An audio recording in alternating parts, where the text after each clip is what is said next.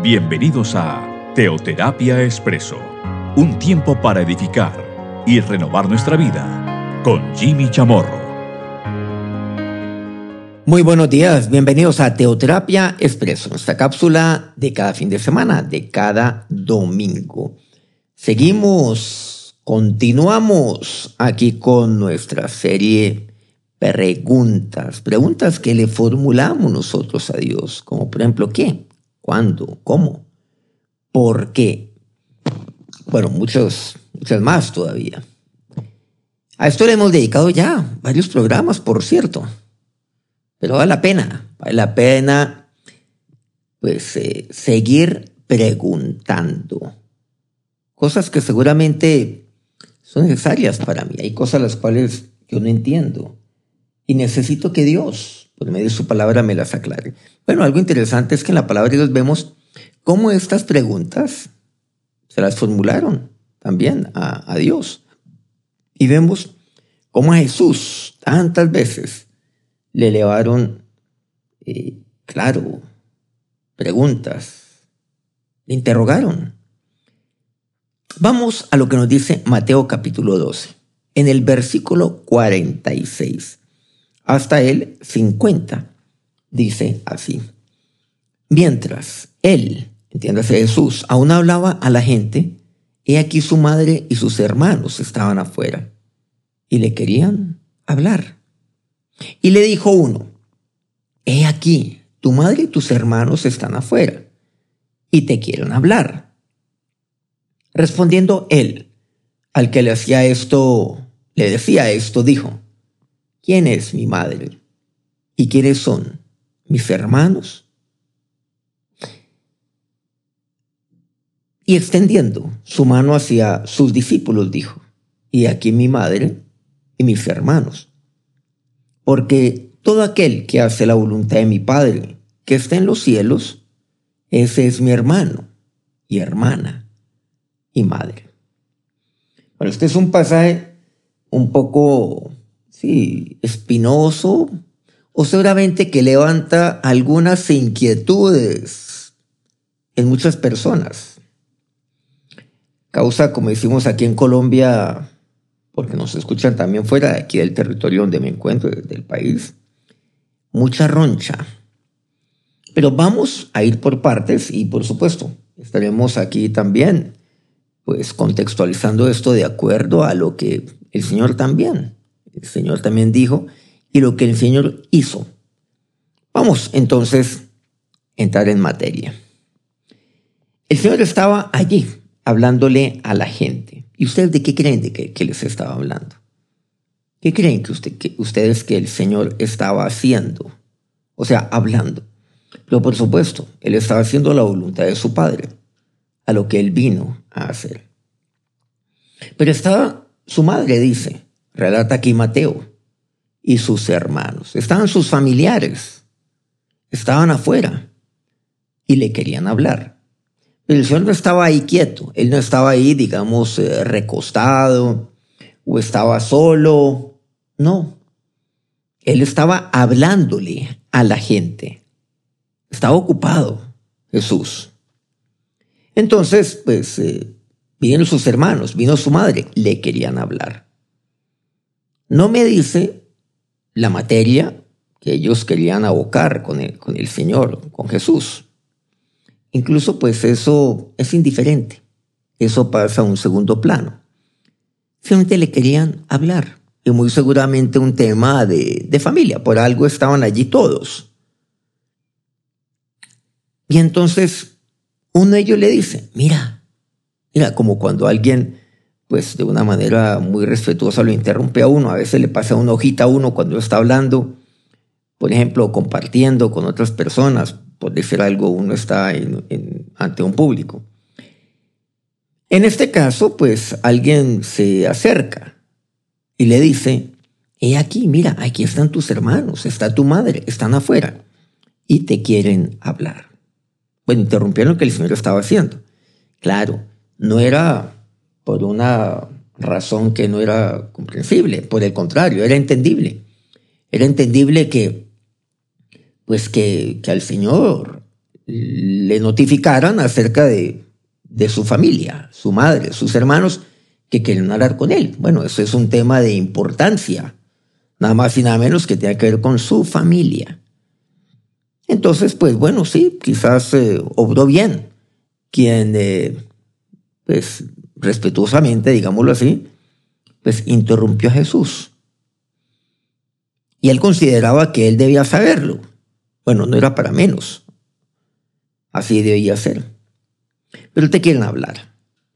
Jesús le dijo a aquella persona, dice, respondiendo Jesús, al que le notificó esto, o sea, al que le decía esto, ahí el versículo 48, recordemos, una pregunta, una pregunta que yo puedo formular. Ahora, en este caso, pues vamos a hacer una, digamos, una pequeña excepción en el entendido que esto no es una pregunta que se le formula al Señor. Y le dicen a él, ¿quién es mi madre y quiénes son mis hermanos? No, no de manera alguna. Es más, el Señor mismo le dice a este que lo ha interrumpido, le pregunta, ¿quiénes son? ¿Quién es mi madre y quiénes son mis hermanos? Pero esa es la pregunta que yo también le puedo formular al Señor. El Señor la pregunta, o sea, eleva esta pregunta, es una pregunta que podemos decir que es retórica, porque Él mismo la responde, sino que me pone a mí a pensar. Pero eso mismo yo podría preguntar, ¿quién es mi familia? Eso es lo que tengo que preguntar, ¿quiénes son mis hermanos? ¿Quién es mi madre? Ahora también viene la pregunta, ¿será entonces que Jesús puso en un segundo plano a su madre, por ejemplo a María, a sus hermanos? ¿Los estaba relegando? O sea, ¿no veló por su madre, por ejemplo? ¿Los descuidó? ¿Abandonó a su familia? Esa es la pregunta. Y encontramos que eso es totalmente falso. Totalmente, pero, pero, o sea, contundentemente, mentira. Eso no es cierto. Vamos a ver por qué.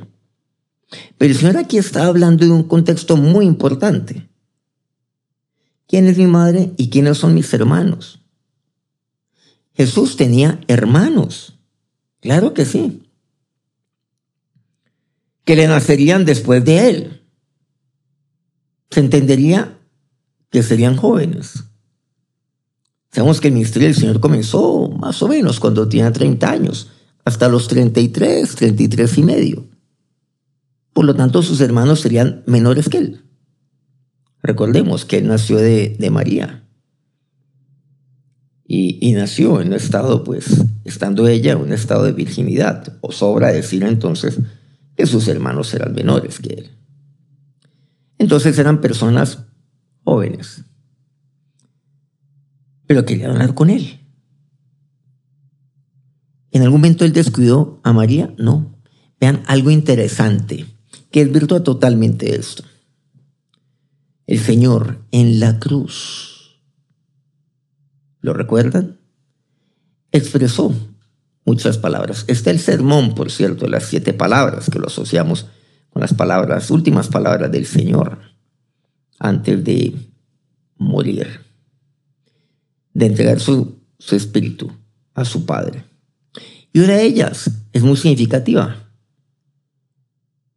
Madre, aquí tu hijo, hijo, hijo, y aquí tu madre la antecede. ¿Y a quién se lo dijo? ¿Se lo dijo a alguno de sus hermanos? No. Se lo dijo a Juan, a su discípulo, a Juan. Y el Señor estaba allí y me dice el versículo 49 que estaban ahí sus discípulos.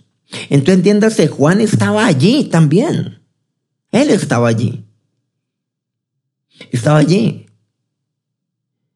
Escuchando a Jesús, oyéndolo a él, entre otras personas, porque el versículo 46 me dice que él le hablaba a la gente, entonces seguramente estaban ahí los discípulos y, otras y otras personas.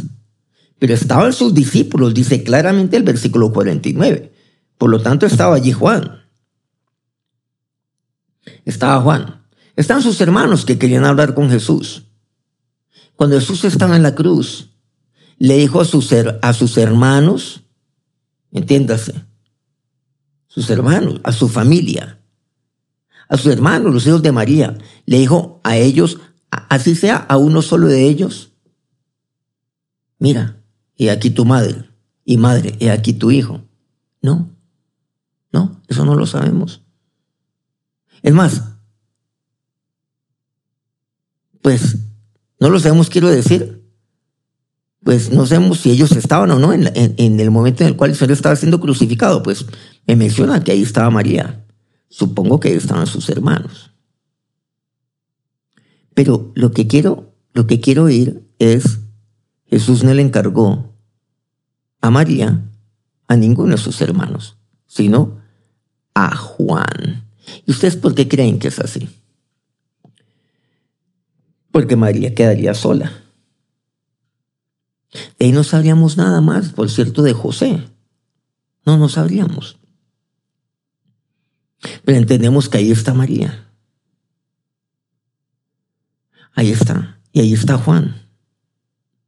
En el momento en el cual Israel estaba siendo crucificado y estaba allí, padeciendo, y estaba muriendo. Y una de sus últimas palabras fue esa, esa fue su voluntad. Juan cuidó de ella. La llevó a su casa. porque ninguno de sus hermanos lo hizo? ¿Por qué? Los mismos hermanos que estaban allí, queriendo hablar con Jesús, se llevaron a su mamá. ¿Qué le querían hablar sus hermanos a Jesús? Algo concerniente, por cierto, a María. Pero sí puedo aquí afirmar, sin duda alguna, que el Hijo que veló por María fue Jesús, encargándosela totalmente a Juan. Después compartieron ellos, claro, un mismo techo. María y Jesús. Y, Juan, quiero decir. O sea, que el Señor nunca abandonó a su mamá. Nunca lo hizo. Jamás lo hizo podríamos preguntarnos eso mismo de los hermanos de Jesús, estos que en una ocasión, mientras Jesús enseñaba, querían hablar con Jesús, que lo interrumpiera, que le interrumpiera su, sus palabras, su prédica, su enseñanza a sus discípulos y a otras personas por irse a hablar con ellos, que era, por supuesto, importante. ¿Estos hermanos cuidarían de María? Pues lo que queda claro es que Jesús se lo entregó a Juan y Juan veló por ello. Por lo tanto, la respuesta es clara, para mí lo es. Ellos no velarían por María, únicamente lo hizo Jesús. Entonces, tengamos eso como, como algo que nos aclararía mucho mucho, nos aclara mucho, claro. Obviamente que Mateo 2 es mucho antes, naturalmente, que la muerte de Jesús, pues naturalmente. Pero esto me da a entender que Jesús siempre veló por, por ella y siempre pensó en ella, en María. Y ella no quedó abandonada gracias a Jesús. Ella no quedó desamparada gracias a Jesús. Miren qué importante. Un discípulo de él velaría por ella. Ahora, claro, pero por supuesto, el hecho de los discípulos, o sea, el Señor formó discípulos, bueno, ahí podemos ir naturalmente a lo sublime, que es, claro, es lo, correcto, lo prioritario, es, que estos discípulos serían los que transformarían el mundo, llevarían el mensaje de Jesús, darían su vida por Jesús. Pero, pero preguntémonos por un momento, para, para muchos puede ser un tema menor, sin embargo no lo es, porque la Biblia me habla acerca de ello. ¿Qué hubiera pasado si Jesús no hubiera, no hubiera formado discípulos? No hubiera hecho discípulos, como aquel y de hacer discípulos, pues digámoslo así, por eso utilizo el verbo hacer. ¿Qué pasa si Jesús no, no hubiera hecho discípulos? No hubiera cuidado de María, de su mamá. ¿Sí se han dado cuenta? Aclaro, ah, él no hizo discípulos para que uno de ellos el día de mañana pues cuidara a su mamá, o sea, para que esa fuera su prioridad, ese fuera su ministerio. No, no lo hizo. Pero sin duda alguna, bueno, Dios tiene múltiples propósitos en mi vida. Claro que sí. Sin embargo, Juan lo hizo. Juan. Y encontramos que Juan, después de muerto el Señor, bueno, tantas cosas podemos nosotros ver en Juan. Conocemos el Evangelio de Juan, las cartas, las tres de Juan, y conocemos el libro de Apocalipsis ya allá, cuando estaba exiliado en la isla de Patmos. Y yo le revelaría las cosas que habían de acontecer el amado Juan. Ya en Patmos, por cierto, siendo un hombre anciano. Entonces se lo encargó al, joven, a su joven discípulo. Pues deducimos siempre que era el más joven de todos, Juan y le encargó a Juan esa responsabilidad y Juan lo llevó a cabo, llevaría a cabo esa responsabilidad. Y lo hizo con todo el amor, claro, ¿quién? El amado discípulo del Señor. ¿Ustedes qué creen? ¿Que lo haría con amor o no? Pero claro que él se sentía el más amado, Juan. Y las palabras del Señor, pues no, tan solo una palabra Juan lo haría. Como efecto así lo hizo. Y convertir en un techo. Y Juan peló por ella. He aquí tu madre, he aquí tu hijo. Bueno, también lo hizo en, un doble sentido, lo aclaro, ¿no? También para Juan. También, créanme, María sería también de bendición para Juan, como Juan también para María. Mucho podemos aprender de todo esto. Entonces, aquí la pregunta es, ¿quién es mi familia espiritual? Y el Señor aquí lo dice, he aquí mi madre y mis hermanos, y extiende su mano hacia sus discípulos. He aquí mi madre y mis hermanos. Y usando ese término, aclaro, los discípulos del Señor eran eso, eran discípulos del Señor, eran siervos del Señor. Pero aquí se refiere dentro de este ejemplo, más que ejemplo dentro de, de, esta, de esta historia o esta anécdota, este acontecimiento, se refiere a los discípulos como aquí mi madre y mis hermanos, como los hermanos. Pues efectivamente, uno de sus hermanos, por ponerlo así entre comillas, aclarando que son siervos y discípulos del Señor, como usted y yo lo somos, uno de sus hermanos cuidaría de su mamá, de María. O sea que sí. Uno de sus hermanos lo haría, pero ¿cuál? Uno de sus discípulos. Y aquí entonces es algo fundamental. Porque todo aquel que hace la voluntad de mi Padre que está en los cielos, ese este, ese es mi hermano y hermana y madre. La importancia de una familia espiritual. ¿Qué tan importante es tener una familia espiritual? Esa es la enseñanza que yo tengo aquí. Claro, el Señor no abandonó nunca a su familia, no abandonó nunca, por ejemplo, a su mamá. Cosa que, ah, dudamos mucho acerca de los hermanos de Jesús. Sobre ellos sí está la duda no sobre Jesús. Ojo con esto. Y lo sigo enfatizando. Y hay que seguirlo afirmando. Además que está claramente demostrado. O sea, pues más evidencia no necesitamos. Pero la familia espiritual. Y fue aquella familia espiritual la cual velaría por su madre. En este caso, por supuesto, estamos hablando nuevamente de Juan, del apóstol Juan, del discípulo Juan, del joven Juan, aquel discípulo que como él mismo se escribía, quiero decir Juan, el discípulo a quien Jesús amaba. Clave eterna familia espiritual. Es una bendición, quiero decirle, un regalo de Dios tener una familia espiritual. Hay personas que, sí, que nacen solamente una familia y luego abandonan su familia espiritual. Yo jamás he entendido eso. Como si yo cambie de familia hoy aquí y luego mañana allá. No, no puedo. No puedo. Tanto nos habla el Señor de no, abandonar, por ejemplo. No abandonar a la familia. No abandonar a mi madre. No abandonar. No, no, no. No puedo hacerlo. Velar por ella, por ejemplo. Y aún velar por ella en caso tal de que yo falte. Dejar todo previsto para ello, en caso tal de que yo falte. ¿Quién cuidará de ella, por ejemplo? Pues aquí el Señor contó con su familia espiritual y con aquel discípulo, Juan. Santiago 1 me dice, versículo 16, amados hermanos míos, no erréis. Aquí quiero, quiero enfocarme en amados hermanos. Santiago emplea el término hermanos míos. Miren palabras clave, no términos. Amados hermanos míos. Tres palabras. Ahí lo dice todo. ¿Cómo se refiere Juan a ello? Eh, quiero decir Santiago. A quienes le está escribiendo, como a nosotros. Amados hermanos míos. ¿Pero por qué? Porque él entendería muy bien las palabras que el Señor había pronunciado antes. Aquí, estos son mis hermanos. Esta es mi familia. El que hace la voluntad de mi Padre que está en los cielos. Ese es mi hermano y hermana y madre.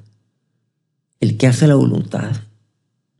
Aquí mi familia espiritual es aquella que hace la voluntad de nuestro Señor, que hace la voluntad de nuestro Dios. Por cierto, Santiago emplea el término hermanos míos a lo largo de toda su epístola y son abundantes las referencias acerca de ello. Primera Juan 3, 16 dice, hermanos míos, no os extrañéis si el mundo os aborrece. ¿Quién dijo eso? Juan, este Juan a quien nos hemos venido refiriendo. Pablo también, Efesios 6, 10. Por lo demás, hermanos míos, fortaleceos en el Señor y en el poder de su fuerza. ¿Se acuerdan que hablamos de, de Santiago? Y ahí referenciamos Santiago 1.16. Aquí les pongo unos ejemplos. Santiago 2.1 dice, hermanos míos, que vuestra fe en nuestro Señor Jesucristo sea sin acepción de personas. O no hacer acepción de personas. Fundamental, no hacer acepción de personas. Porque quien hace acepción de personas no vive por fe. Quien hace acepción de personas no entiende lo que es la familia en la fe. Bueno, continúa hablando. Hay muchas cosas las cuales aquí nos, nos eh, aborda. Versículo 5 de aquí de Santiago 2. Hermanos míos, amados, nuevamente, hermanos míos, amados, ¿no han dado cuenta que utiliza el mismo término de Santiago 1.16? Amados hermanos, hermanos míos, es que son múltiples referencias de Santiago. Miren lo que dice aquí. Nuevamente, una y otra vez. Versículo 8 de aquí de Santiago 2. Si en verdad cumplís la ley real, Conforme a la escritura, amarás a tu prójimo como a ti mismo. Bien hacéis. Santiago se refiere nuevamente a nosotros como, como amados en el versículo 5. Y a esto les dice, amarás a tu prójimo. Aquel que es amado, ama a su prójimo. Y el versículo noveno dice, pero si hacéis acepción de personas, cometéis pecado y quedáis convictos por la ley como transgresores. Bueno, Santiago me habla mucho acerca de lo que es, significa hacer acepción de personas. O sea, mirar a unas personas de una manera y a otras de otra. Hablarle de una forma a unos y a otros de otra. Acercarme a unos y a los otros no. Por eso dice aquí el versículo cuarto, no hacéis distinciones entre vosotros mismos y venís a ser jueces con malos pensamientos. Eso es malo. Cuidado la manera como, como yo estoy pensando en mi pensamiento yo hago acepción de personas. Eso es terrible. Eso es espantoso. La familia, nuevamente. La familia espiritual. ¿Cuál es mi familia espiritual? ¿Quién es mi madre? ¿Quiénes son? Mis hermanos. Aquí están. Cuente usted con una familia espiritual. Tenga usted una familia espiritual. Acérquese, por eso es importante el compañerismo con la familia espiritual. Usted finalmente va a contar con su familia espiritual. Y a todos el mensaje de Dios por medio de Santiago es nunca hacer acepción de personas. Eso es condenable por parte de Dios. Nuestra sociedad se hace acepción de personas. Eso es espantoso pero no así nuestro Dios. Vamos a orar. Ahora, Señor y Dios, qué maravilloso saber, Dios, que que tú nunca, nunca abandonaste a tu madre, nunca lo hiciste. Dios, velaste por ella. Incluso hasta lo harías después de la muerte, de la muerte y en la cruz. Y lo hiciste allí mientras estabas agonizando en la cruz. No fueron. Y recuerda esto, los hermanos de Jesús quienes velarían por María. Fue la familia espiritual de Jesús. Juan, su discípulo, su siervo, quien lo haría. Señor, esto es lo que tú me enseñas, Dios. La importancia de una familia espiritual. El entendido de ello, de esto. Señor, mi familia, mis hermanos, son todos aquellos que hacen la voluntad de tu Padre, de mi Padre, los que hacen tu voluntad. Señor, gracias porque aquí tenemos una familia espiritual, aquí podemos contar con hermanos. Usted préstese para ello, sepa que usted es hermano en doble sentido, hermano para otros y que otros son sus hermanos también.